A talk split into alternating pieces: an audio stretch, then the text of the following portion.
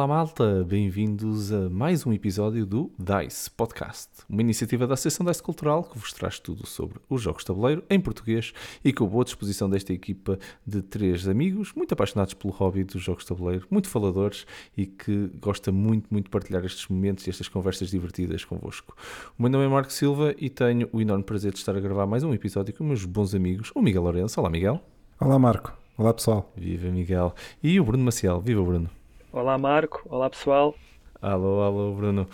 Hoje temos um episódio que surge por causa também de algum feedback vosso, também já tinham falado sobre nós eh, abrirmos um pouco o tópico de como criar um grupo de jogos de tabuleiro. Partilhando um pouco das nossas experiências, lições e até algumas histórias, por isso acho que vai ser assim um, um episódio de partilha, como nós já, já tivemos muitos e são tão divertidos. Eu acho que vamos mesmo arrancar já direto para, para esta discussão. Não sei, Bruno, se queres partilhar uh, aqui alguma. Começar tu por partilhar então a tua história. Tu começaste efetivamente o grupo da Oeiras uh, também, fizeste parte uhum. daquele, dos Founding Fathers, não é? Como se dizem os ingleses. Uh, força, Bruno. Então, eu não posso dizer que eu tenho um manual de como criar um grupo board gamers, portanto, aquilo que eu vou mesmo é partilhar a, minha história, a história do grupo board gamers da Oeiras, que se fosse, que se calhar neste momento seria um pouco diferente a forma de atuar, porque os tempos também já mudaram. O, o grupo foi fundado em 2014 uh, eh, e foi criado como um grupo virtual, um grupo de Facebook, porque eu tinha amigos com quem jogar, sim, mas estava a sentir falta de ter pessoas que partilham do mesmo gosto pelo hobby como eu e jogar com essas pessoas e conhecer pessoas novas, eh, pronto, eh, porque hum, os meus amigos são pessoas que jogam os jogos que eu ponho à mesa, mas não são pessoas que vão ao Board Game, eh, ao board game Geek, não são pessoas que compram jogos, e, portanto é um nível diferente, o, o meu nível de geekness do, dos meus amigos. E, e tenho, tinha a certeza que havia gente aqui em Oeiras que partilhava do mesmo gosto que eu, o Conselho de Oeiras é um conselho até bastante grande, não é uma cidade, mas é como se fosse, porque é um conselho muito dinâmico e com muita gente, uh, não só nova, mas pessoas que estão à procura de mais oferta cultural, lúdica, etc. Eh, portanto, o potencial era grande. E eu achei que era engraçado criar um grupo e logo se veria, mas sem muitas expectativas. Eu criei o grupo no Facebook, isto em 2014, foi em julho, e posso-vos dizer que durante alguns meses, uh, éramos para aí uns 10, 15 naquele grupo, mas com muito pouca atividade. Eu, eu, próprio admito que havia ali um pouco de vergonha, eu não sabia bem o que fazer. Eu queria que aquele grupo para partilhando alguns posts. Uh, se houvesse a vontade de nós combinarmos um jogo, bastava alguém colocar ali uma publicação e era esperar respostas. E começou assim, mas uh, não era muito mais do que isso até que isto acontece muitas vezes assim, basta um empurrãozinho para a coisa avançar. E apareceu uma pessoa, que era a Sílvia, eh, uma rapariga que me contactou no, no Facebook diretamente e disse: Olha, e se nós por acaso eh, fizéssemos um evento presencial, o que é que tu achas desta ideia? Eh, eu tenho aqui um espaço que, que consigo arranjar, é só aparecer e levar os jogos. E, eu, eu muito receoso, confesso, porque eu não fazia ideia se iriam aparecer duas ou três pessoas, ou 20 ou 30, não fazia ideia mesmo, porque naquela altura o grupo já estava bem mais composto, o grupo de Facebook, e, e, fiz um trabalho de propaganda uh, muito grande, de muito spam. Eu admito que fui muito chato para que fossem muitas pessoas. Muito, muito nervoso, com muito receio. Eu lembro-me que a conversa, a primeira conversa que tive com ela, acabou com algo do género Bem, se por acaso não aparecer ninguém, estamos lá nós os dois e acabamos por jogar qualquer coisa, portanto, do mal ou menos, alguma coisa se arranja e não, não, não será um completo fracasso caso não apareça mais ninguém. Levei três sacos daqueles bem grandes com jogos. Eram jogos e mais jogos. Quantas pessoas apareceram? Cinco. Inclusive, já, já estou a contar comigo. E, e é engraçado que uma das pessoas que apareceu foi o Vital, Vital Lacerda. O Vital Lacerda, para quem não conhece, é um dos designers mais conhecidos na praça a nível internacional e, e é de Oeiras. Portanto, ele também viu com bons olhos esta iniciativa de se criar um grupo uh, de, de eventos presenciais. E apareceu ele, apareceu a Sila, apareceu eu, mais uma amiga e uma pessoa que apareceu lá curiosa e jogámos o Agrícola. Foi, foi engraçado, jogámos logo assim um jogo assim mais pesadote, mas foi muito giro. E a partir daí, olha, a coisa foi-se desenvolvendo. Foi-se desenvolvendo sempre muito devagar, porque é uma, é uma coisa que nós temos de ter atenção para quem está a criar grupos, é em relação às expectativas, o que é que nós pensamos que vai ser e aquilo que vai ser, e depois a persistência que vamos ter que ter, porque durante 3 ou 4 meses eram essas quatro ou cinco pessoas que iam aparecendo e nem sempre iam aparecendo das cinco. Às vezes apareciam três, às vezes apareciam quatro. De vez em quando aparecia lá um curioso que ia e depois não, não aparecia mais. E por muitos momentos eu pensei se valeria a pena continuar a fazer isto, porque eu levava muitos de jogos, éramos sempre os mesmos, ocupávamos só uma mesa quando estava à espera que aquilo fosse a crescer para três, quatro mesas. E, mas foi assim, olha, passado quatro meses apareceram mais um, depois passado mais um mês apareceram mais dois, e às tantas já tínhamos ali um grupo para fazer duas mesas, e a coisa foi crescendo, e penso que num espaço de um ano passámos de quatro ou cinco pessoas para 15 pessoas regulares. E, e isso já para mim já, já parecia um grupo e não um grupo de amigos que se juntou ali numa mesa para jogar. As pessoas já esperavam que nós aparecêssemos com jogos, já iam aparecendo pessoas curiosas para perceber o que é que faríamos ali e, e a coisa foi-se desenrolando. Entretanto, agora passando muito à frente, fazendo o fast forward da conversa, eh, mais tarde eh, associámos-nos eh, à DICE Cultural, porque também tivemos aqui alguns problemas com o espaço. Nós queríamos arranjar um espaço que nos acolhesse, que isso é um dos problemas também nós temos que ter, ou uma das preocupações que temos que ter é ter um espaço que seja family friendly, que nos acomode nas horas que nós queremos jogar, que nem sempre é fácil, eh, que tenha mesas apropriadas para pôr um jogo de tabuleiro na mesa, etc, etc. E, e foi assim que nós conhecemos a DICE Cultural quando de repente ficámos sem espaço e procurámos um, um novo espaço. E isso foi uma parceria uh, muito importante e um marco importante no nosso desenvolvimento enquanto grupo, porque não só nos deu algum suporte de espaço, mas também pessoas que já jogavam jogos de tabuleiro na, na DICE Cultural que se juntaram ao grupo e de repente nós fomos falando, fomos nos unindo e já não somos duas entidades, praticamente funcionamos como uma entidade. E posso-vos dizer que sete anos depois, uh, é verdade que isto com a pandemia, nós não sabemos como é que isto está neste momento porque ainda não regressámos ao ativo desde uh, que a pandemia começou, mas antes de a pandemia um, surgir, nós tínhamos cerca de 30 pessoas em média e só não tínhamos mais porque também não tínhamos um espaço que não dava para muito mais do que isso. E depois chegámos ali a um período em que também pensámos, será ou que vale a pena nós continuarmos a fazer propaganda e a queremos mais gente, porque depois podemos correr o risco de termos que dizer que não às pessoas uhum. porque não podem uhum. entrar. Portanto, existem aqui uma série de situações que depois foram começando a aparecer, depois do crescimento. Uh, falta de gente já não era um problema, já tínhamos um grupo regular bastante interessante. E depois eram os curiosos, que eram cerca de 5, 10, que iam aparecendo, assim caras novas, que iriam fazendo esta média de 30 pessoas. Esta é a história do grupo Board Gamers da Oeira. Já mudámos de local para aí umas 3 ou 4 vezes. É sempre chato porque perde-se gente que está habituada a ir para o mesmo sítio e de repente já não, não temos aquele sítio. As rotinas mudam. Há sempre ali um período em que os eventos param porque estamos à procura de um novo espaço e as pessoas que estavam habituadas a ir deixam de ir e ganham outras rotinas. E então isto é um trabalho sempre de recuperação e de tentar trazer mais gente, que não é fácil. Como eu estava a dizer, hoje não sei como é que seria, porque eu utilizei a plataforma do Facebook, que na altura era a rede social dominante que praticamente toda a gente usava. Hoje tu tens, se calhar, o Instagram e outras para gente mais nova, tens o Facebook para gente, eu não vou dizer mais velha porque eu estou nesse, nesse grupo de pessoas que, que ainda usam o Facebook, mas já não é tanta gente que usa o Facebook, portanto, é, é mesmo é, o, o meio de comunicação é, seria diferente neste momento. Foi uhum. assim, para, no, meu, no meu caso, muito satisfeito porque o grupo desenvolveu-se muito com as parcerias que fomos fazendo, com as pessoas que foram se juntando, porque o grupo Porto Gamers da Oeiras não sou eu, eu criei o grupo, mas a partir daí houve várias caras que se juntaram e, e pessoas que se tornaram também membros e uh, com responsabilidade dentro do grupo.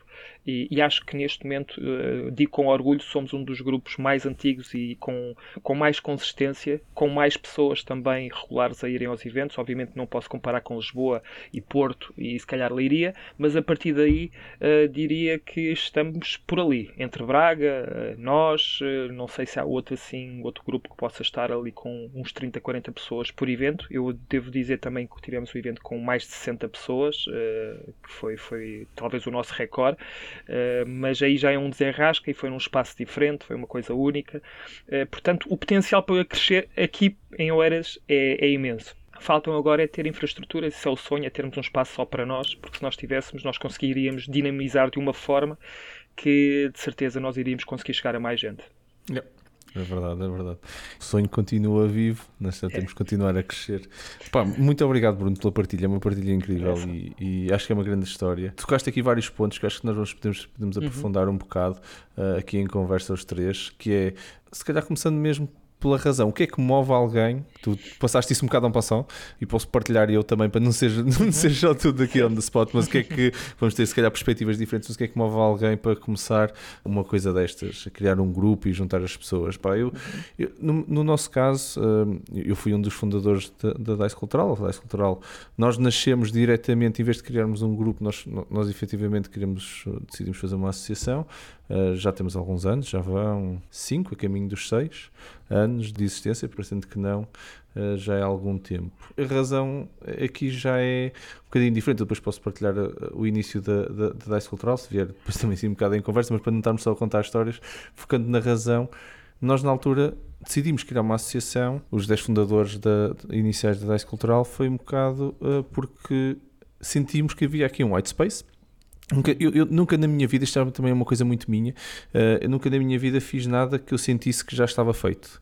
Por isso, nós para fazer alguma coisa tinha que ser alguma coisa que ainda não, não existisse. E hum, aqui em Lisboa já existem alguns grupos, tu próprio disseste, mas o que faltava, se calhar, alguma de alguma forma institucional, não preso a nenhuma zona do país, Base Cultural não tem, não tem um.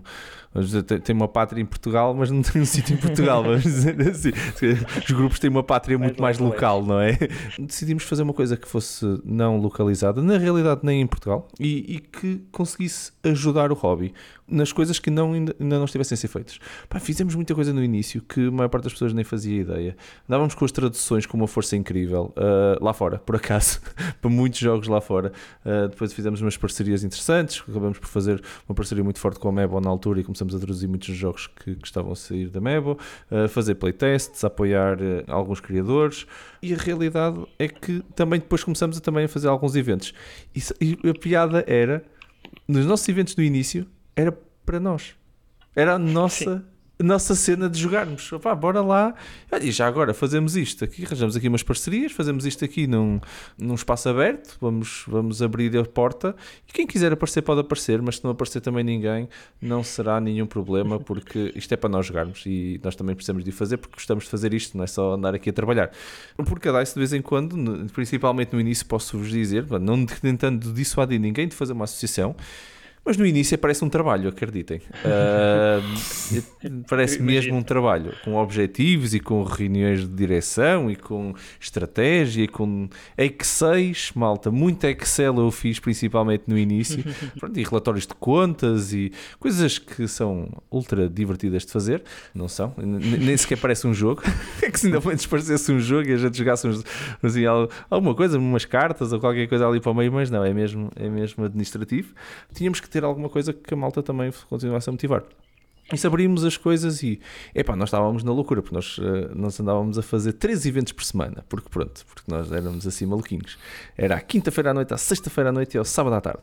E era sempre, o Miguel até se juntou a nós nessa altura. O Miguel, eu acho que nós tivemos para aí um ano e meio para aí nesse ritmo, desde os tempos dos Gloomhavens e tudo. Eu acho que nós andávamos aos três dias por semana para aí durante um ano, um ano e meio.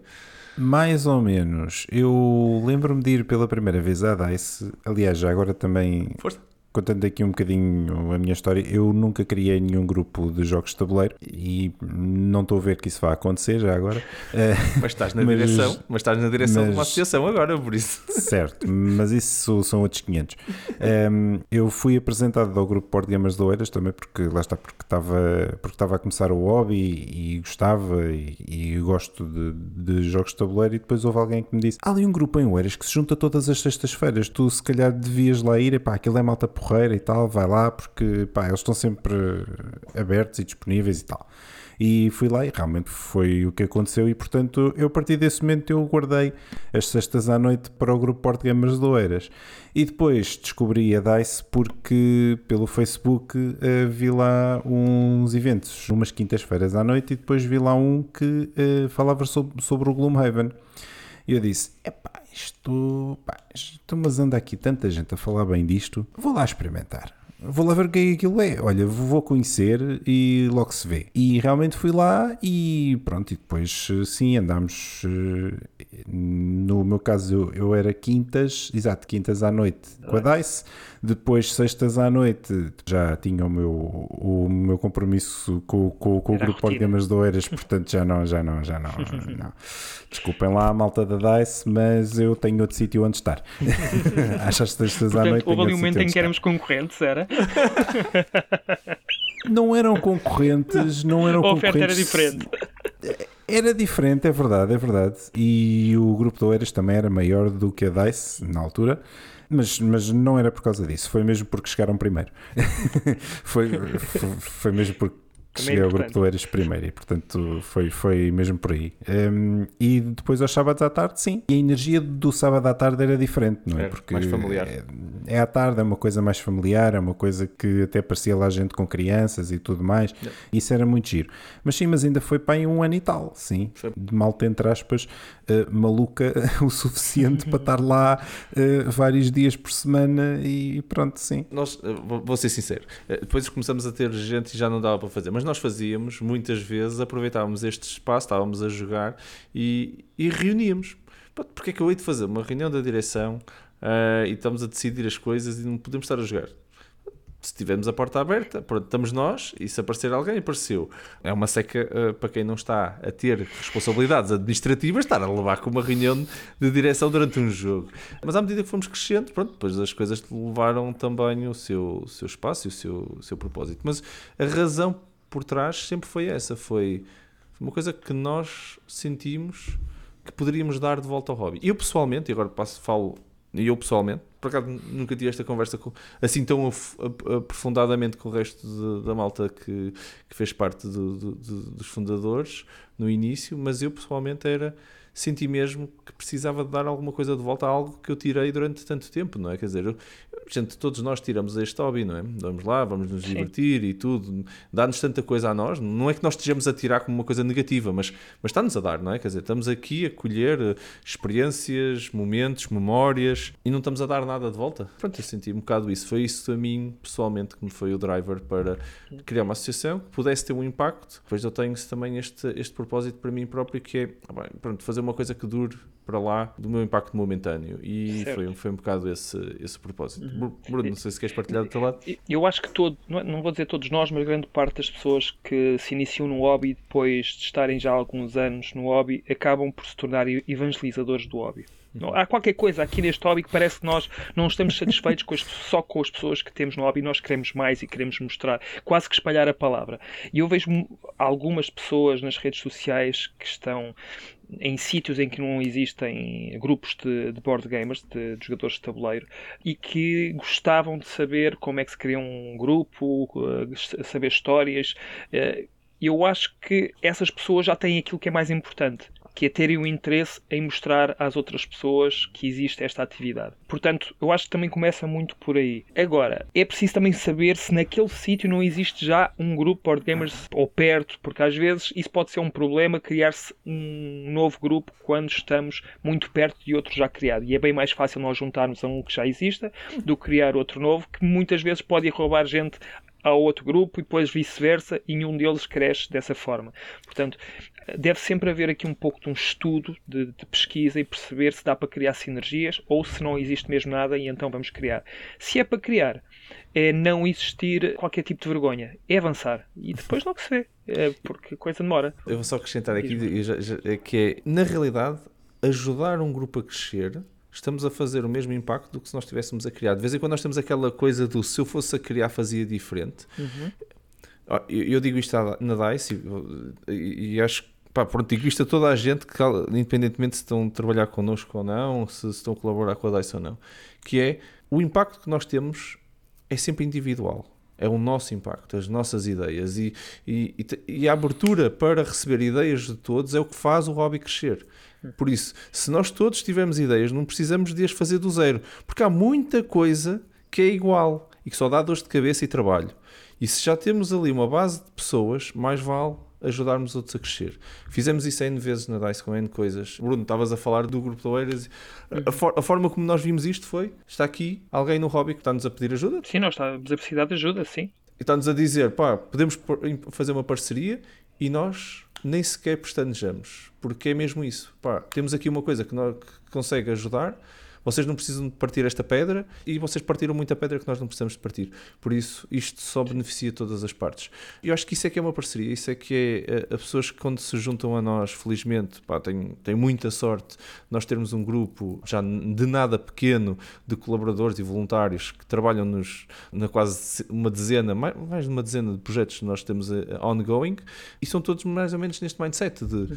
bora lá, dar um bocadinho de mim, que não consigo dar muito, pronto, uh, nós todos temos as nossas vidas, mas com este bocadinho não preciso fazer tudo, porque se eu te fizesse sozinho, não era um bocadinho que eu tinha que dar. Tu estás a dizer realmente, é, aquilo que aconteceu foi mesmo isto, foi uh, nós estávamos a precisar de ajuda naquele momento, porque nós tínhamos saído de um espaço que por razões que não interessam e já não nos poderia acolher mais e nós, obviamente, temos que procurar um novo espaço para continuarmos os nossos eventos.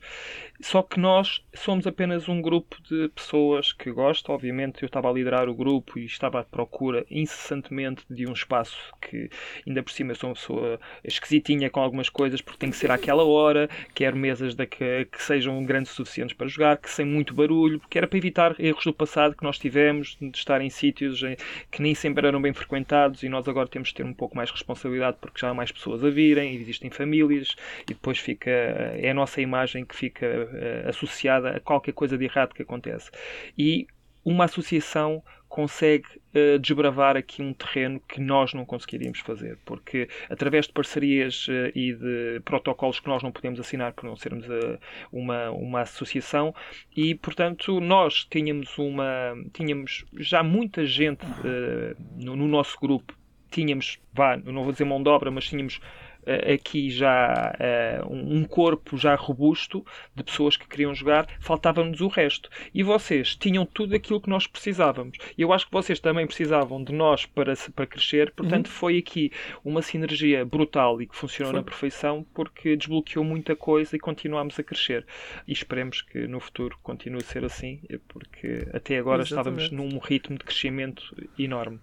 Portanto, pessoal, se vocês estão num sítio, não têm associação, seja lá o que for, opá, não desistam por causa disso. As coisas vão não. acontecendo. Isto até eu conhecer o Marco, e não foi, eu não conheci o Marco pessoalmente logo, porque eu entretanto fui, fui pai e quase que me afastei é um bocadinho. Houve pessoas que estavam Uh, também muito interessadas em pá, fazer andar o projeto para a frente, que conheciam, acho que o Miguel até acho que foi a ponte entre uhum. mim e o Marco na altura, mas as coisas acontecem, não aconteceram logo, aconteceram quatro, três ou quatro anos depois, ou cinco do, depois do, do grupo ser fundado, e e foi aí que surgiu esta parceria. Portanto, yeah. no início as coisas vão ser bem piores ou bem menores do que aquilo que nós queremos que sejam com persistência e se nós formos fazendo a coisa da forma certa, uh, as coisas vão evoluir, vão evoluir e depois, olha, é extrair o máximo daquilo que nós temos e continuar a crescer. Se quiserem crescer, se não quiserem crescer, e se forem felizes com aquilo que têm, é ótimo também. Isto não é para ver quem é que tem a casa maior, isto é, isto é sermos felizes dentro da nossa casa. E às vezes há pessoas que pensam de outra forma e crescer também não há mal nenhum. Eu, quero, eu continuo feliz na, da forma como o grupo está, uh, gostava que fosse maior, mas se não dá para crescer, estou bem assim. Mas, obviamente, lá está, é parte do evangelizador mais gente a querer jogar jogos de tabuleiro. Senão eu não fico satisfeito. Quero mais gente a querer, a estar interessada. Portanto, isso já faz parte de mim e acho que muita gente também é assim. Yeah. E é um efeito também um bocado de bola de neve, não é? Sim. Porque primeiro há duas, três pessoas mas depois, se cada um deles falar com mais um e se conseguir interessar Exato. mais um, isto é quase um Ponzi scheme. Mas, mas é mesmo. É, é, é, quase um Ponzi scheme. Mas este é legal e este faz muito bem. positivo, é positivo, este é bom. Sim, sim, sim, sim, sim, Este é muito positivo. Mas, mas a realidade é essa. E, e além disso, também, a realidade dos jogos de tabuleiro em 2016, 15, 14 não é a mesma que temos hoje, não é? Porque hoje, porque hoje em dia o, os jogos de tabuleiro têm muito mais visibilidade e já temos jogos de tabuleiro em, nas FNACs e nas Vortens e não sei o Isto há 5 anos, há 5, há 3 ou 4 anos atrás não havia, não é? E, e, portanto todo o hobby também está mais dinamizado por aí. Por aí, malta, se quiserem criar o vosso próprio grupo, vejam, por favor, se não há nenhum grupo já na vossa área, não é? Porque se houver, mais vale se calhar juntarem-se a esse grupo e trazer novas ideias. Mas se não houver, ou se, se não, se não quiserem, se não se derem bem com, com as pessoas também pode acontecer. mas, epá, mas, se, mas se quiserem criar o vosso grupo, epá, obviamente estejam à vontade também, não precisam de criar uma associação, não é? Com todo o trabalho que isso implica, mas podem criar um grupo de malta epá, e pronto, e depois, mas depois têm que arranjar qualquer coisa que seja estável, entre aspas, no que diz respeito ao espaço, aos horários, porque depois convém que seja constante, que tenha um dia certo, uma hora certa, um local uma certo, que é para as pessoas também se habituarem e eventualmente passarem uma vez e pensarem que é que esta gente está ali a fazer? Nós, de uma forma discreta, até fomos fazendo aqui alguma lista, e tu estás agora a fazer uma lista muito boa, Miguel, que é das coisas que de vez em quando nós temos medo de, de saltar, não é? Que é, ok, não tenho espaço, ah, então não posso. Ou então não sim, tenho, sim, sim. não tenho, se calhar não aparece ninguém, estava a dizer o, o Bruno, se calhar não vai aparecer ninguém, então não vou. Exato. Mais vale não fazer.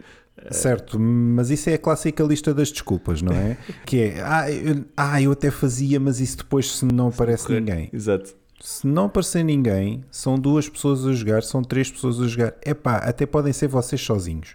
Não quer saber. Mas se forem vocês sozinhos, vocês peguem num jogo que seja bonito né, e, que, e, que, façam uma grande vista na mesa e joguem a solo. Não quer saber. É não. garantido, é quase garantido que da primeira vez dizem é pá, está ali um maluquinho, entre aspas.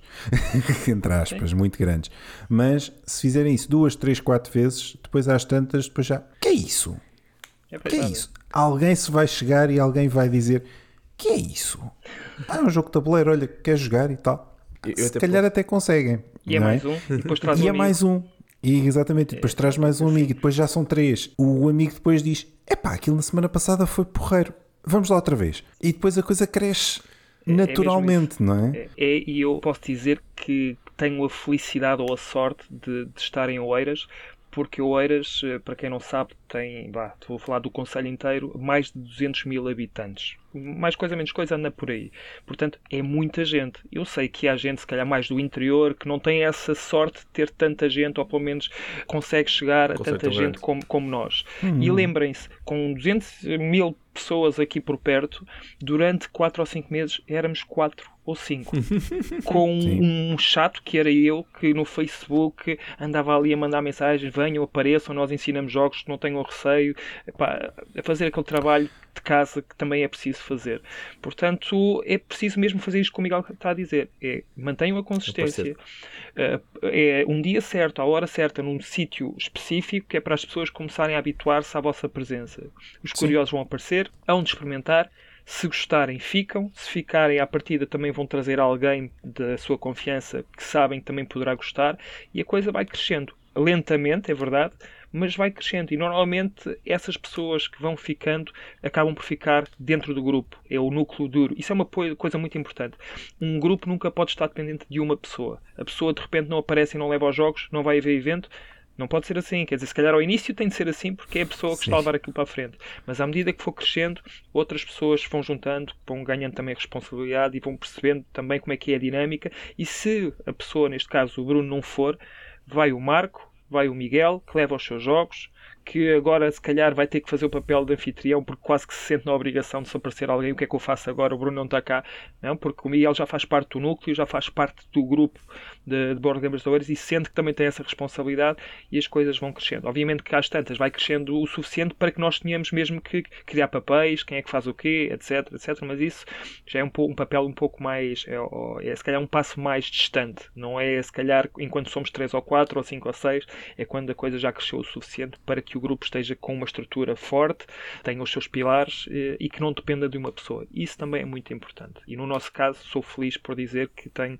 para aí 4 ou 5 pessoas que fazem rotativamente esse papel de anfitrião, de, de explicar jogos quando uma pessoa está a explicar e é essa pessoa que é anfitriã, mas ela não pode estar a explicar dois jogos ao mesmo tempo e se calhar aquela pessoa sente-se quase que na obrigação de epá, eu não vou deixar aquelas duas pessoas à espera na porta, vem aqui que eu quero jogar, olha, não sabes jogar isto, eu vou-te explicar e pronto. E assim o Bruno olha para a porta e vê que já está, alguém já está a ser, alguém está a falar com essas pessoas e eu já não tenho que estar ali sufocado, angustiado, porque agora tenho que acelerar esta explicação.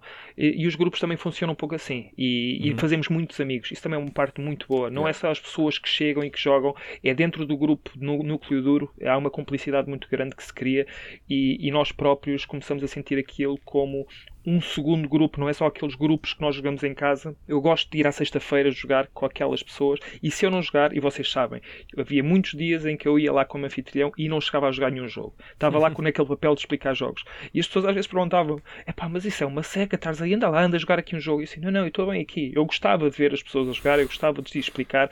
Às vezes até gostava de não me comprometer, porque entretanto chegava alguém e depois, eh, o que é que eu faço agora? Continuo a jogar, vou lá explicar. Mas isso às vezes também é giro, não é? Que é, é pá, tu sabes que faltam 5 ou 10 minutos a, a, até chegar a tua vez, não é? Tu, tu, tu, dizes, olha, pá, vão jogando que eu vou lhe explicar, o, que, eu, que eu vou lhe explicar qualquer coisa.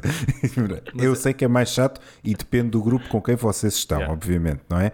Mas se forem grupos pequeninos, não é? Em que estão 3, 4 pessoas, se calhar isso vai acontecer. Claro. Se calhar isso vai acontecer, porque chega alguém novo e depois vocês dizem, mas eu não posso deixar aquela pessoa à porta porque muitas vezes quem chega de novo até tem um bocado de receio de entrar, não é? É, porque... está para o desconhecido, ou sabem lá. Uh, eu, não, não conheço aquelas.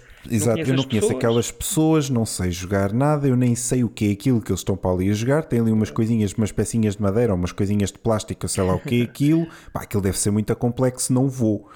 lá está. É um pouco assim. Não, não, não, não. E tem que ser é precisamente ao contrário, ou seja, tem sempre que estar alguém de olho na porta e muitas vezes é olha, eu acabei de jogar agora, joguem vocês. Eh, quando for eu, epá, esperem um bocadinho porque eu vou ter que ir ali à porta eh, de dizer à pessoa: olha, então está tudo bem, olha, pá, bem-vindo e tal, bora e tal, não sei o quê. E tem de ser. Nós neste momento já temos 4, 5 pessoas que conseguem fazer isso de uma forma rotativa e mesmo, mesmo que não estejam destacados para aquele dia, sentem-se às vezes na obrigação de se eu tenho aqui um tempo livre eu vou ali dar-lhe uma folga porque ele não consegue sair dali e vou ajudar. Mas vamos imaginar que estamos no início. A pessoa que cria o grupo tem que estar preparada para não se comprometer só em jogar, porque senão nunca vão crescer entre pessoas novas. Se vocês não saem do sítio e estão a querer continuar o jogo que começaram há 20 minutos atrás e acham que já não é a altura de desistir, que agora vamos continuar e não vamos estragar a experiência de quem está à mesa, vocês não vão ter pessoas novas a entrar. Portanto, isto também há aqui um jogo de cintura que é preciso ter, que é ok, eu quero criar um grupo porque quero jogar com mais gente, mas eh, é preciso ter cuidado porque se nós estamos sempre a apostar nos mesmos cavalos, não entram cavalos novos, neste caso pessoas novas, vá, uh, salva a comparação, mas uh, é preciso também, é uma dica que eu vos dou, têm que ter esse tipo de preparação. Uh, o importante no início não é jogar, é fazer com que as pessoas se sintam bem com a experiência, agarrar as pessoas, claro, lá está, é a evangelização. Quando as pessoas estiverem agarradas, vocês não têm que se preocupar mais com elas, ficam autónomas. Portanto, é importante terem isso em mente. Mas vou pegar então nessa, nessa questão da dica e até vamos estruturar isto um bocadinho para os nossos uhum. ouvintes, que é, nós já tivemos aqui a tocar um ponto que eu acho que muitos devem estar a pensar, principalmente os que não criaram um, um grupo de, de jogos de tabuleiro, que é o que é que é realmente preciso. E, e não estou a falar de, pronto, já cobrimos o espaço e, e já cobrimos uh, criar o grupo no Facebook e a divulgação e tudo, pronto, essas são aquelas primeiras coisas. Preciso de um sítio para ter, umas mesas, umas cadeiras, possivelmente uns jogos, se calhar não preciso dos jogos, levo os meus, mas há aqui um conjunto de outras coisas do ponto de vista de, de papéis, estavas a dizer, Bruno, uhum. e, e de, de, pessoas que vão assumir algum, alguns papéis, algum, eh, esse momento de, de dar as boas-vindas. O que é que vocês veem? Vamos, se calhar, dar aqui uma voltinha. O que é que vocês veem que faz, que é essencial e o que é que é importante? E o que é que se calhar vocês não precisam se preocupar tanto no início, mas depois se, se começarem a crescer vai ter que estar lá. Uh, Bruno, queres, queres dar aqui algum pontapé de saída aí em alguns dos pontos que tu para sumarizarmos aqui um bocadinho. Sim, lá está. Dependendo do, do estado do, do grupo, do, da, da, quantidade de pessoas que já frequentam o grupo, as coisas vão mudando. Uh, mas, sim, como eu disse, a pessoa que cria o grupo tem que ser anfitriã durante o tempo que tiver que ser. Eh, e se vocês não tiverem paciência para isso, é porque não estão uh, preparados para o desafio. E isso é, não pode ser mais uh, direto do que isto. Vai custar, vai, vai custar, e, e, para quem gosta mais de jogar do que explicar jogos, uh, vai custar ainda mais. É preciso ter paciência e resiliência, nem sempre as coisas vão correr bem. Eu, eu posso-vos dizer como foi um evento em que eu apareci e estava lá sozinho. Uh, havia jogo de futebol de não sei do quê, estava a chover, eu já sabia que a coisa poderia dar para o torto e deu para o torto. O que é que aconteceu? Estive lá e estive lá durante uma hora e meia porque poderia aparecer alguém e não queria que de repente aparecesse uhum. alguém uhum. e não estivesse lá ninguém. Passado uma hora e meia achei que já podia fechar a casa e, e, voltar para casa. Quando eu fui para casa, o que é que eu pensei? Epá, eu não quero isto outra vez. Então eu ando a gastar o meu tempo a sair de casa, a preparar as coisas, a levar jogos carregados e depois chego lá e não aparece ninguém. Eu podia ter acabado aquilo naquele momento porque o meu nível de frustração era grande mas não acabei. Na semana seguinte não apareceram dois ou três, apareceram dez. Uh, e lá está, a euforia voltou a ir lá acima. E nós não podemos estar demasiado lá em cima, nem demasiado lá em baixo, dependendo dos momentos. Nós temos de saber manter o equilíbrio. Por isso a persistência e a resiliência é importante. Depois, quando a coisa cresce, é formar uma equipa de pessoas em quem nós confiamos uh, e quando eu falo disto depende também da estrutura de, de, tudo, do espaço, etc. Vamos imaginar que estamos a falar de um sítio que nós temos a chave e temos que proteger porque aquilo não é nosso, mas alguém se deu do espaço. Eu não posso sentir obrigado, eu como responsável, a ficar lá até às duas da manhã todos os dias porque se calhar não tenho essa disponibilidade e se eu tiver que me ir embora, como é que é? Vai toda a gente embora porque eu vou ter que fechar mais cedo?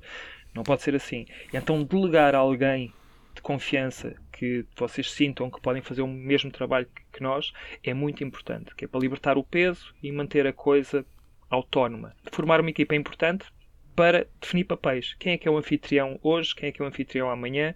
É preciso um, dois, três, dependendo do número de pessoas que normalmente uh, aparecem. Se for um grupo pequeno, se calhar uma pessoa é o suficiente e deixo os outros divertirem-se e jogar. E sei que na próxima semana sou eu que me divirto e a coisa funciona dessa forma. Mas se o grupo for grande, já não basta uma pessoa, bastam duas, três. Mas o que é que essas pessoas fazem? Recebem só, mas não têm que explicar jogos? Têm. Se têm que explicar jogos, têm que os saber. Saber que jogos, normalmente os jogos de entrada, é importante também saber o que é que é um jogo de entrada, olhar para a pessoa, fazer perguntas. O que é que já jogaram? Que tipo de gostos é que vocês têm? Porque um jogo de entrada para uma pessoa não é o mesmo jogo de entrada da outra pessoa. E isto às vezes é tricky, é perceber qual é o jogo que deves apresentar pela primeira vez, porque uma má experiência ao início significa que a pessoa vai dizer que sim, gostou, mas tu olhas para a cara da pessoa e vês que não gostou e não vai voltar mais. e tu normalmente sentes quando a pessoa gostou, uh, pelo entusiasmo que a pessoa revela, sobretudo quando estás a explicar as regras e quando começa a fazer as primeiras ações. Acompanhares um bocadinho é importante para fazeres com que a pessoa se sinta confortável e depois vais deixando a pessoa jogar, manter-se sempre uma proximidade para que a pessoa não tenha problemas em perguntar-te coisas e não sinta vergonha, que é para a pessoa, se tiver algum problema, Bruno, podes vir aqui explicar-me isto, eu não percebi bem. Pronto, e a pessoa sente-se à vontade e acaba por haver ali uma familiaridade que é muito importante também num grupo board gamers. Pá, tudo o resto eh, depende depois se há associações eh, da grandeza do grupo, porque isso já vamos já iríamos entrar noutro patamar que tem a ver com espaços próprios, eh, que tem a ver se o local fecha a determinadas horas, porque isso também é importante, se fecha a determinada hora nós temos que se calhar fechar mais cedo, que é para arrumar os jogos, arrumar uh, mesas. São coisas que nós estamos habituados a fazer, porque uhum. a coisa não acaba às, acaba às duas, mas se calhar temos que acabar à uma e meia, porque temos ali meia hora em que temos que arrumar as coisas. E não podemos dizer às pessoas para nos ajudarem. E isso acontece, que é incrível no hobby. As pessoas ajudam. Yeah. Uh, isto é tão sim, sim, giro, sim. porque nós temos de ter três ou quatro pessoas que já estão preparadas para arrumar a casa e não são três ou quatro pessoas que arrumam. É todas aquelas pessoas que acabaram de jogar que perguntam se querem ajuda e aquilo, em vez de demorar 10, 15 15 minutos, em 5 minutos está feito porque toda a gente mete mãos à obra. Eu toquei aqui em alguns pontos, eh, vou deixar-vos agora também falar porque certamente vocês falaram de outras coisas que eu me esqueci. Miguel.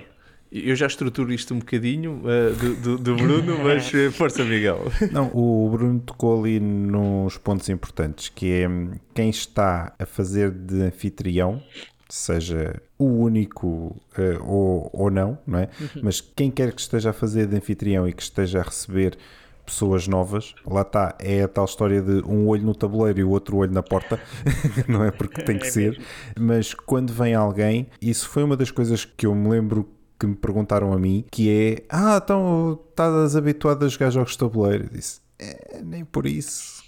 Não há problema. Então, mas uh, que jogos é que gostas? Que tipo de jogos e tal e não sei o quê? E eu, eu já tinha jogado umas coisinhas muito simples e muito básicas e eu disse: ah, já joguei isto, isto, isto. Ah, pronto, ok, então está bem. Então olha, é importante saber guiar as pessoas e saber dizer: ok, então se já jogaste isto e gostaste, ah, gostei, então ok. Então, se... E portanto também é preciso ter algum conhecimento do hobby. Ou então não, ou então são jogos que vocês trouxeram naquele dia e olha, vamos, olha, vamos experimentar este, olha, vamos experimentar este. Pá, mas ainda assim acho que temos que ter uh, a noção e temos que saber dizer à pessoa: olha, eu não tenho a certeza se tu vais gostar deste jogo ou não. E está tudo bem. Não imponham jogos às pessoas só porque vocês gostam. É preciso ser realmente sincero e honesto com as pessoas e dizer: Olha, eu não sei se tu vais gostar disto, mas vamos experimentar e depois tu dizes-me. E se não gostaste, não há problema, mas também temos que saber dizer isto: é se não gostares, não há problema, porque olha, vens para a semana, eu para a semana eu trago, eu, eu trago um jogo que se calhar tu vais gostar mais. E pronto, está tudo bem. E havia ali um outro ponto que é importante, que é realmente quando o espaço fecha para os espaços que têm horário é também muito, muito, muito importante nós sabermos dizer às pessoas: olha, lá está, meia hora antes ou o que seja, alguém saber ir dizer às pessoas: olha, como é que isso está? Já estão na última ronda, não estão, não sei o quê, e talvez tentar guiar as pessoas e dizer: olha, e explicar, uma vez mais, ser completamente honesto com as pessoas e dizer: olha, porque o espaço fecha daqui a meia hora e nós precisamos de arrumar as coisas, é pá, não certo. sei, se calhar não vai dar para vocês terminarem o jogo, pá, mas olha, mas façam a pontuação final, olha, faz de conta que, ou pá, ou despachem, ou vejam lá. E essa parte também é importante, porque senão as pessoas também sentem que estão a ser empurradas para fora dali, não é? Uh, e uma vez mais, é importante dizer às pessoas que, olha, eu por mim tu ficavas cá, porque eu também ficava, mas não dá porque isto tem horários. pronto, por isso vamos lá e tal, pá, e, e, pronto. Sim, eu, eu, eu, acho que vocês estão a tocar assim, em, em alguns pontos bastante importantes, tentando sumarizar um bocadinho, que é a maneira como nós damos as boas-vindas e, e, acompanhamos, principalmente, e vocês os dois estão muito focados nas pessoas novas que vêm e efetivamente transparece, e é verdade, eu também concordo, que é uma das principais uh, atividades que quem cria um, um, grupo tem que se focar, é quem de novo aparece. Porque as pessoas que já são da casa já se autogovernam quase, isto não é, não é um tema. Mas... E as pessoas que já são da casa, em algum ponto foram novas.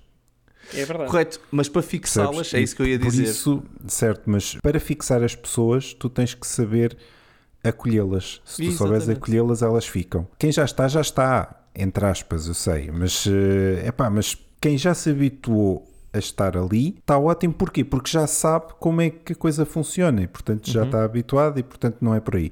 Realmente nós estamos a focar, eu pelo menos eu sinto isso, que é, nós estamos a focar realmente no acolhimento das pessoas porque isso é é a parte se calhar mais importante da coisa, porque se, se tiveres um bom acolhimento as pessoas depois voltam para, para a outra semana a seguir. É exatamente esse o ponto que, que eu senti que vocês estavam a fazer, que é, uh, eu concordo, eu subscrevo, que é hum, uma grande parte disto é, é esse acolhimento. E, e, não vou dizer um trabalho, mas não no sentido negativo de, de, da palavra, mas mais é um foco, é uma coisa que é preciso ativamente estarmos a fazer. E a fazer tanto para as pessoas novas como para as pessoas que ficam. E depois isto aqui leva-me ao meu segundo ponto, que é, no fundo, este hobby a diferença deste hobby de maior parte dos outros hobbies é que é um hobby de pessoas de contacto pessoal muito profundo, muito, uhum. muito intenso, não é? Eu jogo com qualquer pessoa, mas eu tenho mais gosto de jogar com as pessoas que me são próximas. É diferente. Atenção, e eu jogo, eh, para quem não, quem está a ouvir, eu sou das pessoas que faz também de host e jogo com muitas pessoas com quem eu nunca joguei e divirto-me imenso na mesma. E não é isso que me, que me dissuade, eu só estou a dizer que vocês também, de certeza, que se jogam jogos de tabuleiro, sentem isto vocês gostam de jogar com o vosso grupo, gostam de jogar com aquelas pessoas, não é por uhum. acaso, porque gostam dessas pessoas. Uhum. Há um laço pessoal. Nós estávamos a falar disso. As amizades que se criam, as amizades que se criam à volta do jogo, à volta do tabuleiro, Sim. à volta daquela mesa, naquelas interações, naqueles momentos de euforia que estávamos a falar de, de, de jogar e ganhar, perder, uh, a experiência toda, criam-se laços. E esses laços só se consegue se a pessoa foi bem acolhida, teve toda uma boa experiência e não consigo imaginar uma pessoa a não voltar. Por isso, este rol, e agora sumarizando mesmo em, em coisas, é obrigatório, na minha opinião pessoal, um anfitrião. Outro rol que também é importante e que não precisa ser o mesmo é o do explicador de jogos. Um bom anfitrião até pode haver só um para a sala. Okay? Pode ser uma pessoa que está a gerir a sala, que está à volta da sala a dizer vocês estão bem, que está a ler a sala e que está tudo e que não precisa ser a única pessoa a explicar jogos e que a pessoa que está a explicar jogos não precisa estar focada sequer a acolher as pessoas. Depende também, como o Bruno disse bem, depende muito do tamanho do grupo uh, e da disponibilidade das pessoas. Mas efetivamente ter, ter esses dois papéis na mesma pessoa em pessoas diferentes e, e adaptados ao tamanho e ao espaço e, e ao crescimento de, de, do próprio grupo são de veras essenciais. Outra coisa é jogos, que as pessoas saibam jogos de entrada, uh, como o Bruno disse, marizando também esse ponto, que é, é, é mesmo essencial não ir para lá com o Gloomhaven, como, como, o Miguel estava a dizer que foi no nosso caso. Mas nós fizemos um evento dedicado a esse jogo, nós tínhamos outros jogos lá. Mas, uh, e foi por isso que eu lá fui, porque Pronto. eu sabia que era dedicado àquele jogo. Eu disse: Não, eu quero experimentar isto. Mas se vão fazer um grupo, não, não é com o Gloomhaven. Come... Bem, para já aquilo pesa 10 kg, vá lá.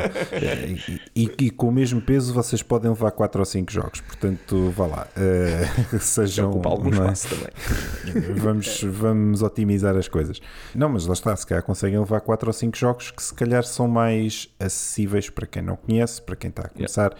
e que se calhar até são bem mais divertidos do que, do que estar 3 horas a bater em monstros. Ou não? Deixa-me deixa só. Nós estamos a focar muito e, e com toda. Com, faz todo o sentido, sobretudo nas pessoas que chegam novas. Mas, sobretudo, o papel do anfitrião eh, não é só receber as pessoas novas. É, yeah. não, não descurem sim, sim, o bem-estar das pessoas que normalmente vão e que fazem parte do núcleo duro e que gostam de lá estar. Porque essas são as pessoas com quem vocês poderão contar sempre. Uh, yeah. E se têm uma má experiência, estão a perder pessoas que estavam já agarradas. E a retenção uhum. também é importante. E eu vou dar um exemplo, mas isto já vai quase como uma microgestão que eu não queria chegar lá, mas dou-vos um exemplo. Uh, sobretudo nos inícios das noites, em que as mesas estão vazias, é importante perceber quem é que chega e saber direcionar para determinadas mesas. Porque vamos imaginar que eu sei que aquele grupo gosta de Eurogames, daqueles mais pesados, que é preciso eh, muito pensamento, etc. E há pessoas assim, eu sou desse grupo e o que é que eu faço? Normalmente, se posso, lá está, se posso, se não houver várias mesas disponíveis, vão para um canto e depois sei que vem uma família com crianças que vão jogar jogos barulhentos. Não faz sentido nenhum eu direcioná-los para a mesa ao lado. Porque de certeza que aquelas pessoas que fazem parte do grupo, não vou dizer nada porque, por respeito, porque gostam de nós, mas nós vamos sentir, e se calhar vão dizer alguma coisa já no final da noite, a uhum. dizer que já não suportava o barulho de, daquelas pessoas, eu não sei o quê, pá, aquilo foi terrível também é importante nós sabermos uh, respeitar as pessoas que também já fazem parte do grupo há algum tempo e se nós conhecemos-las é importante também esta parte do anfitrião saber direcionar para as mesas. É evidente que se for um evento com muita gente em que de repente vaga uma mesa, vem um grupo novo e só tem ali aquela mesa disponível, aí não há nada a fazer. Ou, ou dizes para, para não jogarem aquele tipo de jogos que também não é uma boa, uma boa forma de lidar com, com a situação, ou então uh, quem está ao, ao, redor vai ter que lidar com barulhos, seja lá o que for, uh, mas isso também uh, poderá estar colocado em determinadas regras, determinados grupos. nós já tivemos em sítios em que não tínhamos fazer barulho a partir das 22 horas, por exemplo, isso depois depende de muita coisa, mas só queria colocar esta situação porque nós estamos a uhum, focar-nos uhum. muito nas pessoas novas, mas as outras também são igualmente importantes. Não, claro, mas deixa-me só dar aí um uhum. apontamento, que aí também é importante saber dizer às pessoas que já lá estão que é, é dizer, epá, desculpem lá. não é? E normalmente as pessoas percebem. No final da. Claro, claro, mas, mas ainda assim, se depois, depois disseres, epá, desculpem lá. Pronto, as pessoas também percebem que, pronto, tudo bem, epá, está é bem, olha, chegaram e ficaram ali, ok, tudo bem, não, não, há, não, há, não há problema nenhum parte do anfitrião, na minha opinião, também é estar a ler a sala, ver, ver uhum. como é que as pessoas estão e estar com as pessoas. Uh, isto é uma coisa que eu também faço muito. Eu, as pessoas chegam, de vez em quando eu não os consegui cumprimentar. São pessoas que já estão cá há muito tempo, autogovernaram-se, por isso, eles chegaram lá, já tinham um jogo no saco, entraram, sentaram-se numa mesa, começaram logo a montar o jogo, não precisam de explicação, não precisam de nada. Pá, pronto, se calhar não sou a minha prioridade naquele momento, porque se calhar está ali outra pessoa que está, está, está a precisar de uma explicação, outra, outro grupo novo que eu vou lá ver como é que estão, mas eventualmente, eh, não pode não ser no primeiro turno deles, mas eventualmente eu vou passar pela mesa deles, então está tudo bem, malta, cumprimentar claro, sim, as pessoas, sim, sim, claro. garantir que as pessoas sentem-se bem-vindas. E colher feedback? Recolher feedback se for preciso também, que também é de vez em quando importante. Pá, de vez em quando ver o jogo, é pá, se trouxer esse jogo, olha, não experimentei, como é que está a correr, já dar uma volta, isto é difícil, é fácil. De pessoa conversa Sim. e conversa à volta do tabuleiro, conversa com as pessoas que estão à volta do tabuleiro, é tudo isto é, é, importante, faz parte e de vez em quando escuramos isso porque estamos muito focados em jogar, uh, mas há muitas outras dimensões para o hobby que vão para lá do, do jogo. Há pequenos gestos que fazem toda a diferença uh, e eu lembro-me que antes da pandemia já era habitual, uh, eu ia mais cedo para montar o estaminé hum. e eu colocava mesmo frutos secos na é mesa verdade. para as pessoas. Pá, aquilo não, eu não ficava mais pobre por causa daquilo e às vezes as pessoas perguntavam o que é que tinham que pagar para comer aquilo e diziam, não, isto é grátis, comam à vontade.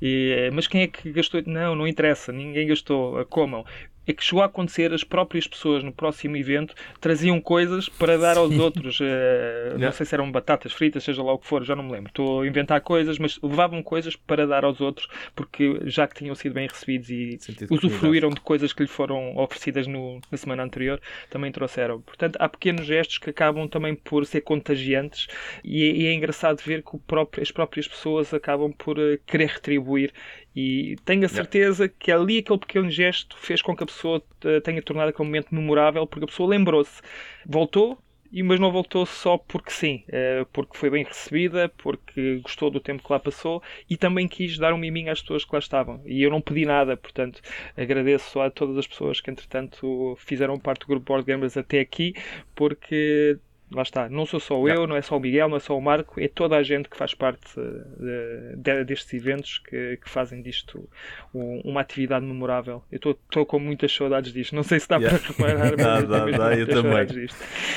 Mas eu, tu estás a fotocar num ponto que é mesmo, acho que é uma excelente maneira de nós, nós fecharmos o episódio, só ia acrescentar que é nós falamos aqui muito de, de, pronto, de, uma parte mais administrativa, depois falamos das partes logísticas e até da parte de receber as pessoas. De vez em quando, se calhar, para os nossos ouvintes que possam pensar, tá mas eu, eu, eu até não, pronto, não quero criar um grupo porque já percebi que se calhar vou-me associar a algum, mas também não, não sei explicar jogos ou, ou não gosto de explicar. Também há muita gente que não gosta de explicar. Claro. Uh, sim, sim. Conheço, conheço muitos casos desses uh, e eu acabo a explicar jogos por causa disso. É perfeitamente normal, malta. Não sintam que têm que fazer uma coisa desta, têm que explicar ou receber as pessoas. Também não gostam, são mais envergonhados, mais tímidos há imensas outras dimensões de logística neste hobby. Dentro da associação, por exemplo, na DICE, nós temos todas as pessoas, pessoas que gostam de explicar, pessoas que não gostam de explicar, pessoas que gostam de receber, que não gostam de receber e que conseguem ajudar a organizar os dias, meter as coisas online nos, nos Facebooks e Instagrams e etc. a comunicação é importante também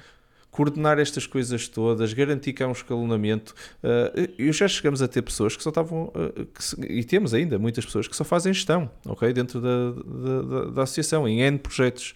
Por isso, há espaço para tudo. Não precisam de ficar a pensar porque viram uma pessoa uh, naquele envolvimento que aquilo é a única coisa, a única dimensão de apoio e voluntariado que existe neste hobby, porque não é. uhum. Existem imensas dimensões, imensas mesmo. E depois umas contaminam outras, se calhar hoje não gostam de explicar porque nunca explicaram nenhum jogo e se calhar também não conhecem ainda como fazê-lo de outra forma e, e com um bocado de disposição, vamos dizer assim, a outras pessoas, nós crescemos todos vocês vão trazer alguma coisa de novo para o hobby, para o grupo no qual vocês estiverem a envolver, seja ele qual for. Vocês vão trazer ideias, vão trazer feedback, vão trazer energia e, e acima de tudo, vocês vão fazer essa passo, uh, vão trazer vontade.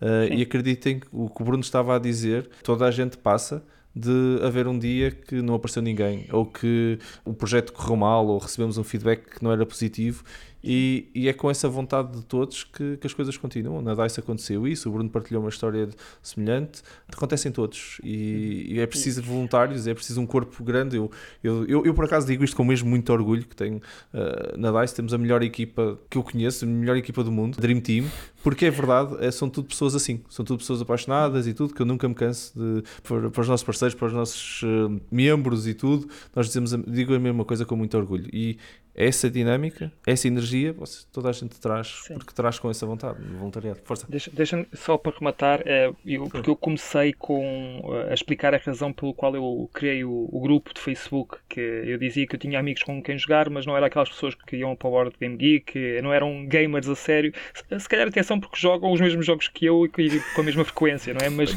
não ao, exato, mas não ao ponto de irem à procura e de comprar jogos. E uma das coisas que mais me prazer dá nestes eventos e lá está, eu às vezes nem jogo porque estou lá só como anfitrião, é por exemplo nós acabarmos o evento à meia-noite e à uma da manhã ainda estamos lá no parque de estacionamento a falar uns com os outros sobre jogos. Tão verdade. Isto acontece verdade, tantas verdade. vezes. É verdade. E isto é o que falta, lá está, com os meus amigos, que era o que eu estava a dizer, que jogávamos, sim, mas depois acabava o jogo, falávamos um bocadinho sobre a partida, mas não desta forma em que estávamos uma hora, às vezes mais de uma hora, com frio, às vezes até ao frio, mas o frio já nem se notava porque nós estávamos tão, sei lá, relaxados, e imbuídos na, na conversa, ah, e isto acontecia quase todos os eventos. O evento não acabava à meia-noite, quer dizer, acabar, oficialmente acabava, mas nós ficámos ali até à uma na conversa, como amigos, a falar sobre uma coisa que nós gostamos, que é Yeah. jogos de tabuleiro.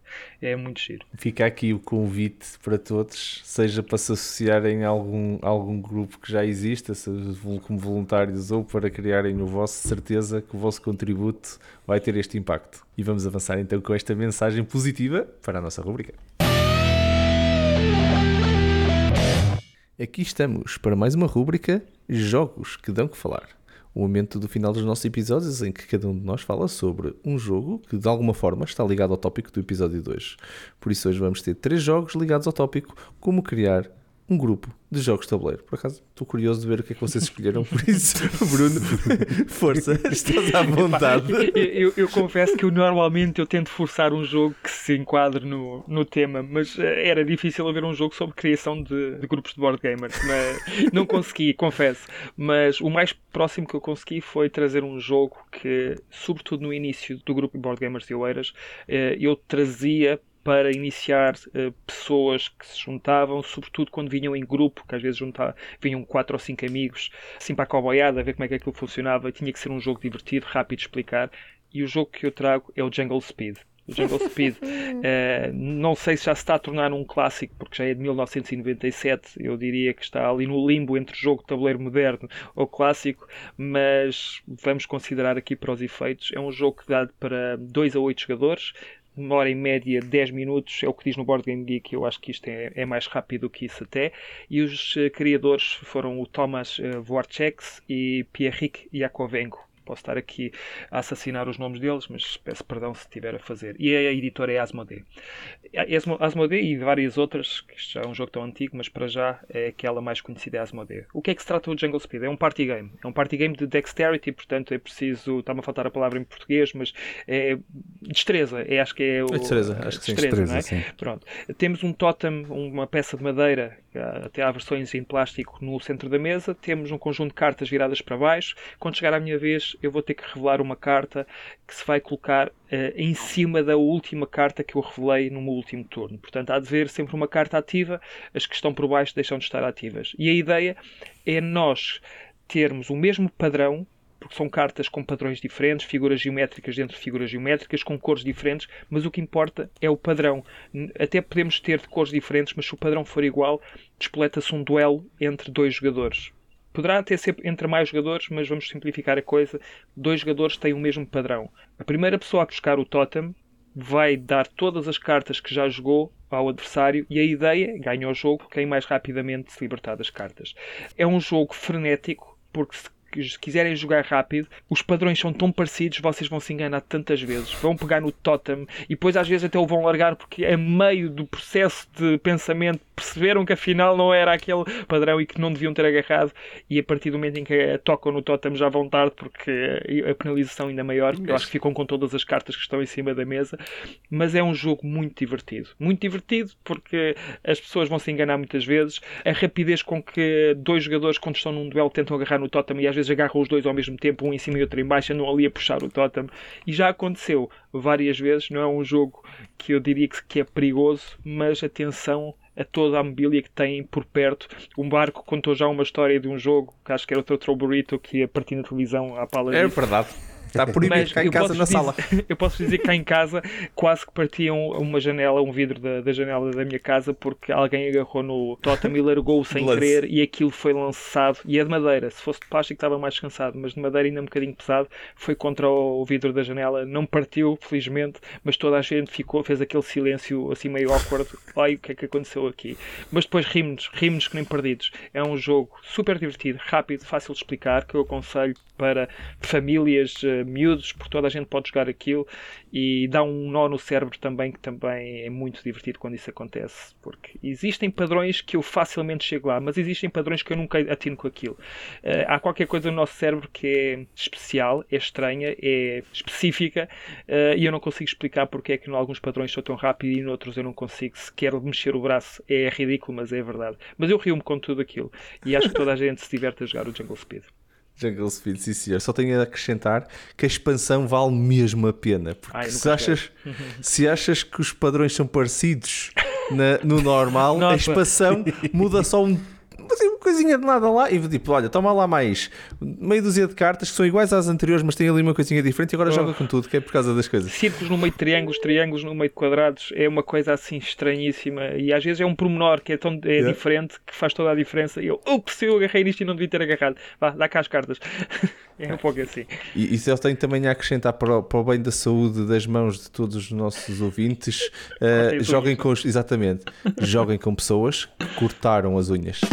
Mesmo. Obrigado, Marco, é verdade. Mesmo. Confesso. Mesmo.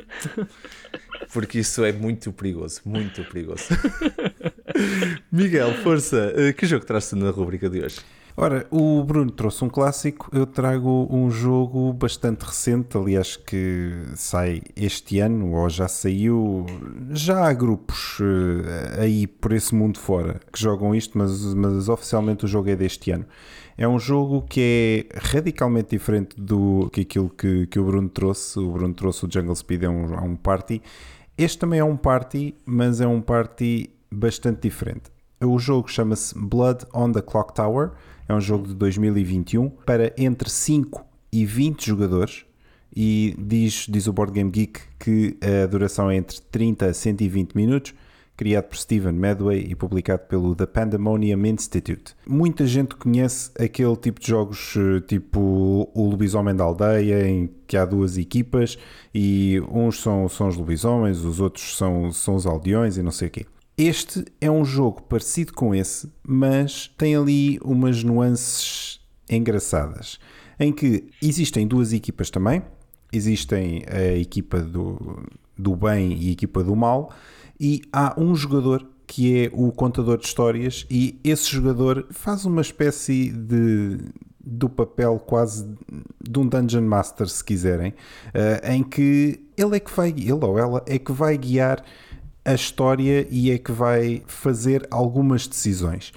Então, é um jogo em que, para já, cada pessoa tem uma, tem uma personagem, tem uma carta com, com uma personagem, e essa personagem tem uma habilidade especial, tem uma habilidade diferente, e a ideia é que quantas mais pessoas, melhor, porque vai ser bastante mais interessante se cada pessoa tiver a sua própria personalidade diferente. E nesse caso, eu posso ter uma carta que é diferente da do Bruno e que é diferente da do Marco, e então o jogo desenrola-se, uh, tal como o Lobisomem da Aldeia, em duas fases. Há uma fase de dia e há uma fase de noite. Só que na fase de dia as pessoas estão, imaginem que temos uma sala, vocês estão num grupo com pessoas e durante a fase de dia as pessoas estão a falar normalmente, sendo que cada uma delas tem o seu papel e sabe o que é, sabe se é bom ou se é mau e vai falar com outras pessoas que não faz ideia se são boas, se são más. A ideia é que as pessoas falam livremente e trocam ideias e podem mentir umas às outras perfeitamente, dizer não, não, então, mas é claro que eu sou bom, então, mas porquê é que eu não havia de ser? Não é? E podem até trocar conhecimento, olha, eu sou bom, tu também és, mas o Marco, é pá, o Marco de certeza que não é, porque eu ouvi-o a dizer isto a alguém e não sei o que, e aquilo não parece nada bem. E portanto, isto é muito, muito, muito engraçado. Chega a uma parte em que a pessoa, que é o tal contador de histórias, o tal Dungeon Master, como eu lhe chamei, disse: Pessoal, acabou a fase do dia, vamos à fase da noite. E então aí, na fase da noite, os jogadores fecham os olhos, à lá lobisomem da aldeia, e, e, depois são acordados um de cada vez pelo, por esse contador de histórias para ou obter informação ou então eventualmente até matar alguém, porque o objetivo é, é que ganhe uma das equipas. Outras coisas boas que este jogo tem é que, por exemplo, se não me engano, a questão do lobisomem é que se alguém for eliminado foi eliminado, uhum. acabou-se. Aqui não. Eu fui morto por alguém, mas eu vou continuar a votar para que alguém seja morto a seguir. Eu não participo durante o dia da, da conversa, etc., por aí fora, mas depois, quando é para votar, eu quero matar aquele porque aquele matou-me a mim. Ou porque eu acho que aquele também, hum, aquele eu acho que não é da minha equipa.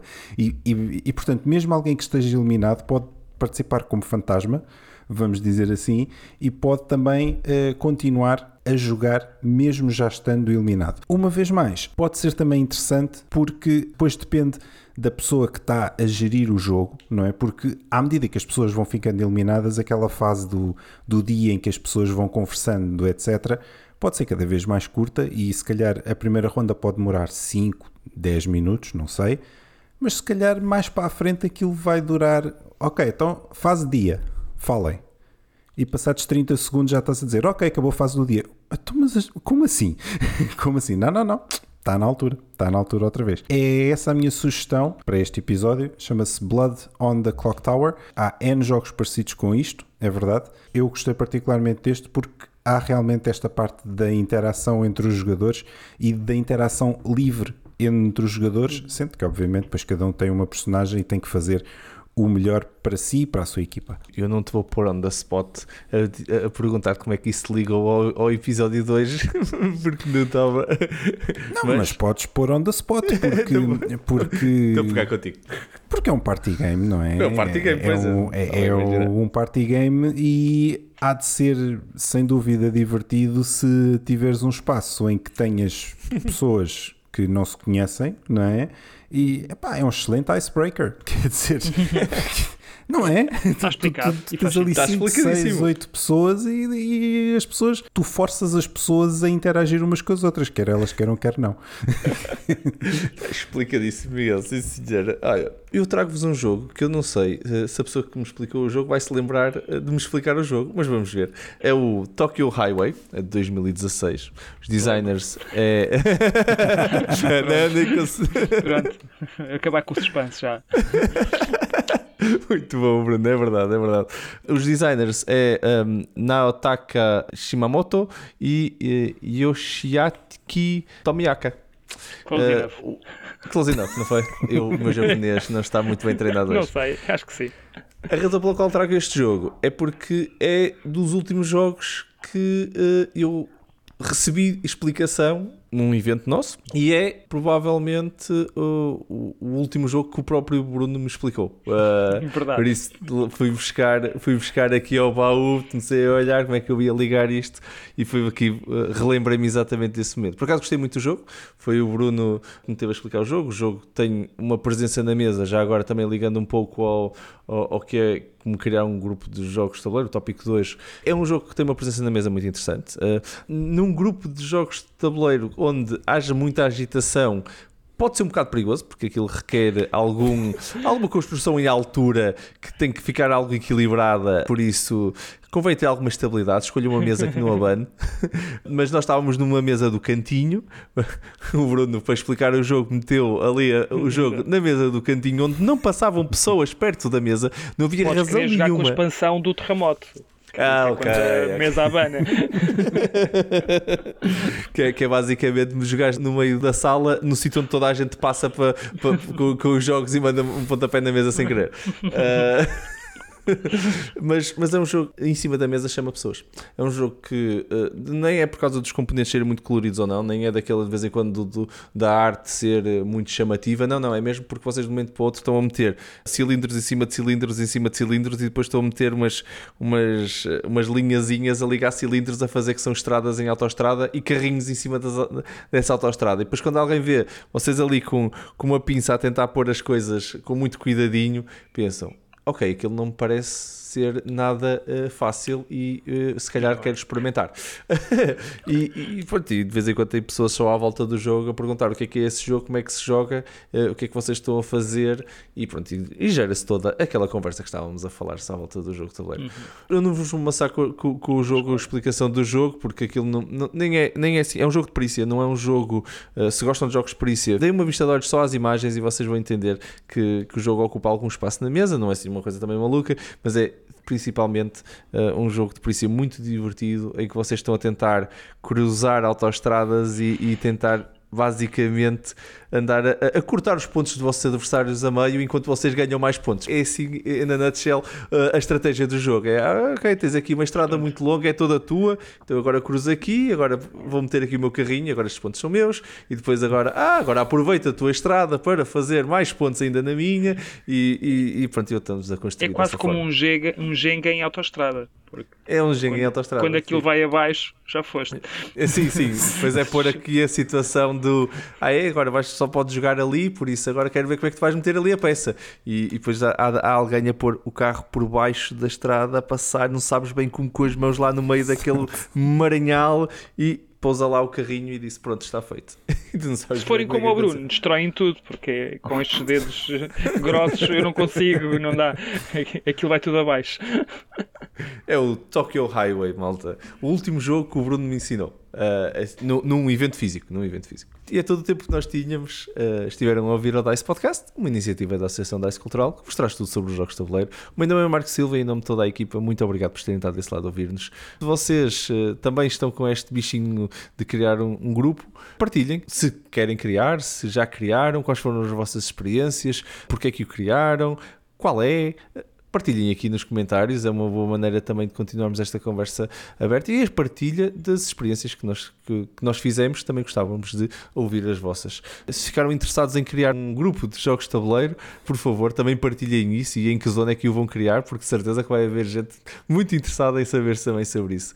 Partilhem tudo connosco, as vossas opiniões, é só deixarem então ou com a hashtag DICE Podcast ou uh, no nosso Facebook, onde vamos continuar sempre uh, a aprendizagem sobre este hobby uns com os outros, que é assim mesmo que vale mais a pena. Tem os links para tudo isto na descrição do episódio, por isso eh, é só participarem e partilharem e continuarem a conversa connosco. Uh, podem também uh, mandar-nos um e-mail, se quiserem, para podcast.dicecultural.org uh, e podem nos fazer chegar ideias, feedbacks, novos comentários, novas ideias para tópicos para nós abordarmos. Estão à vontade. Se gostaram muito deste episódio, não se esqueçam de subscrever para não perderem nenhum episódio e, claro, se gostaram mesmo muito do episódio, então ajudem-nos a partilhar este episódio com os vossos amigos e ajudar-nos a fazer chegar este, este conteúdo a eles. Bruno e Miguel, mais uma vez, malta, um grande abraço e muito, muito obrigado por mais uma conversa extremamente agradável e uma partilha muito interessante.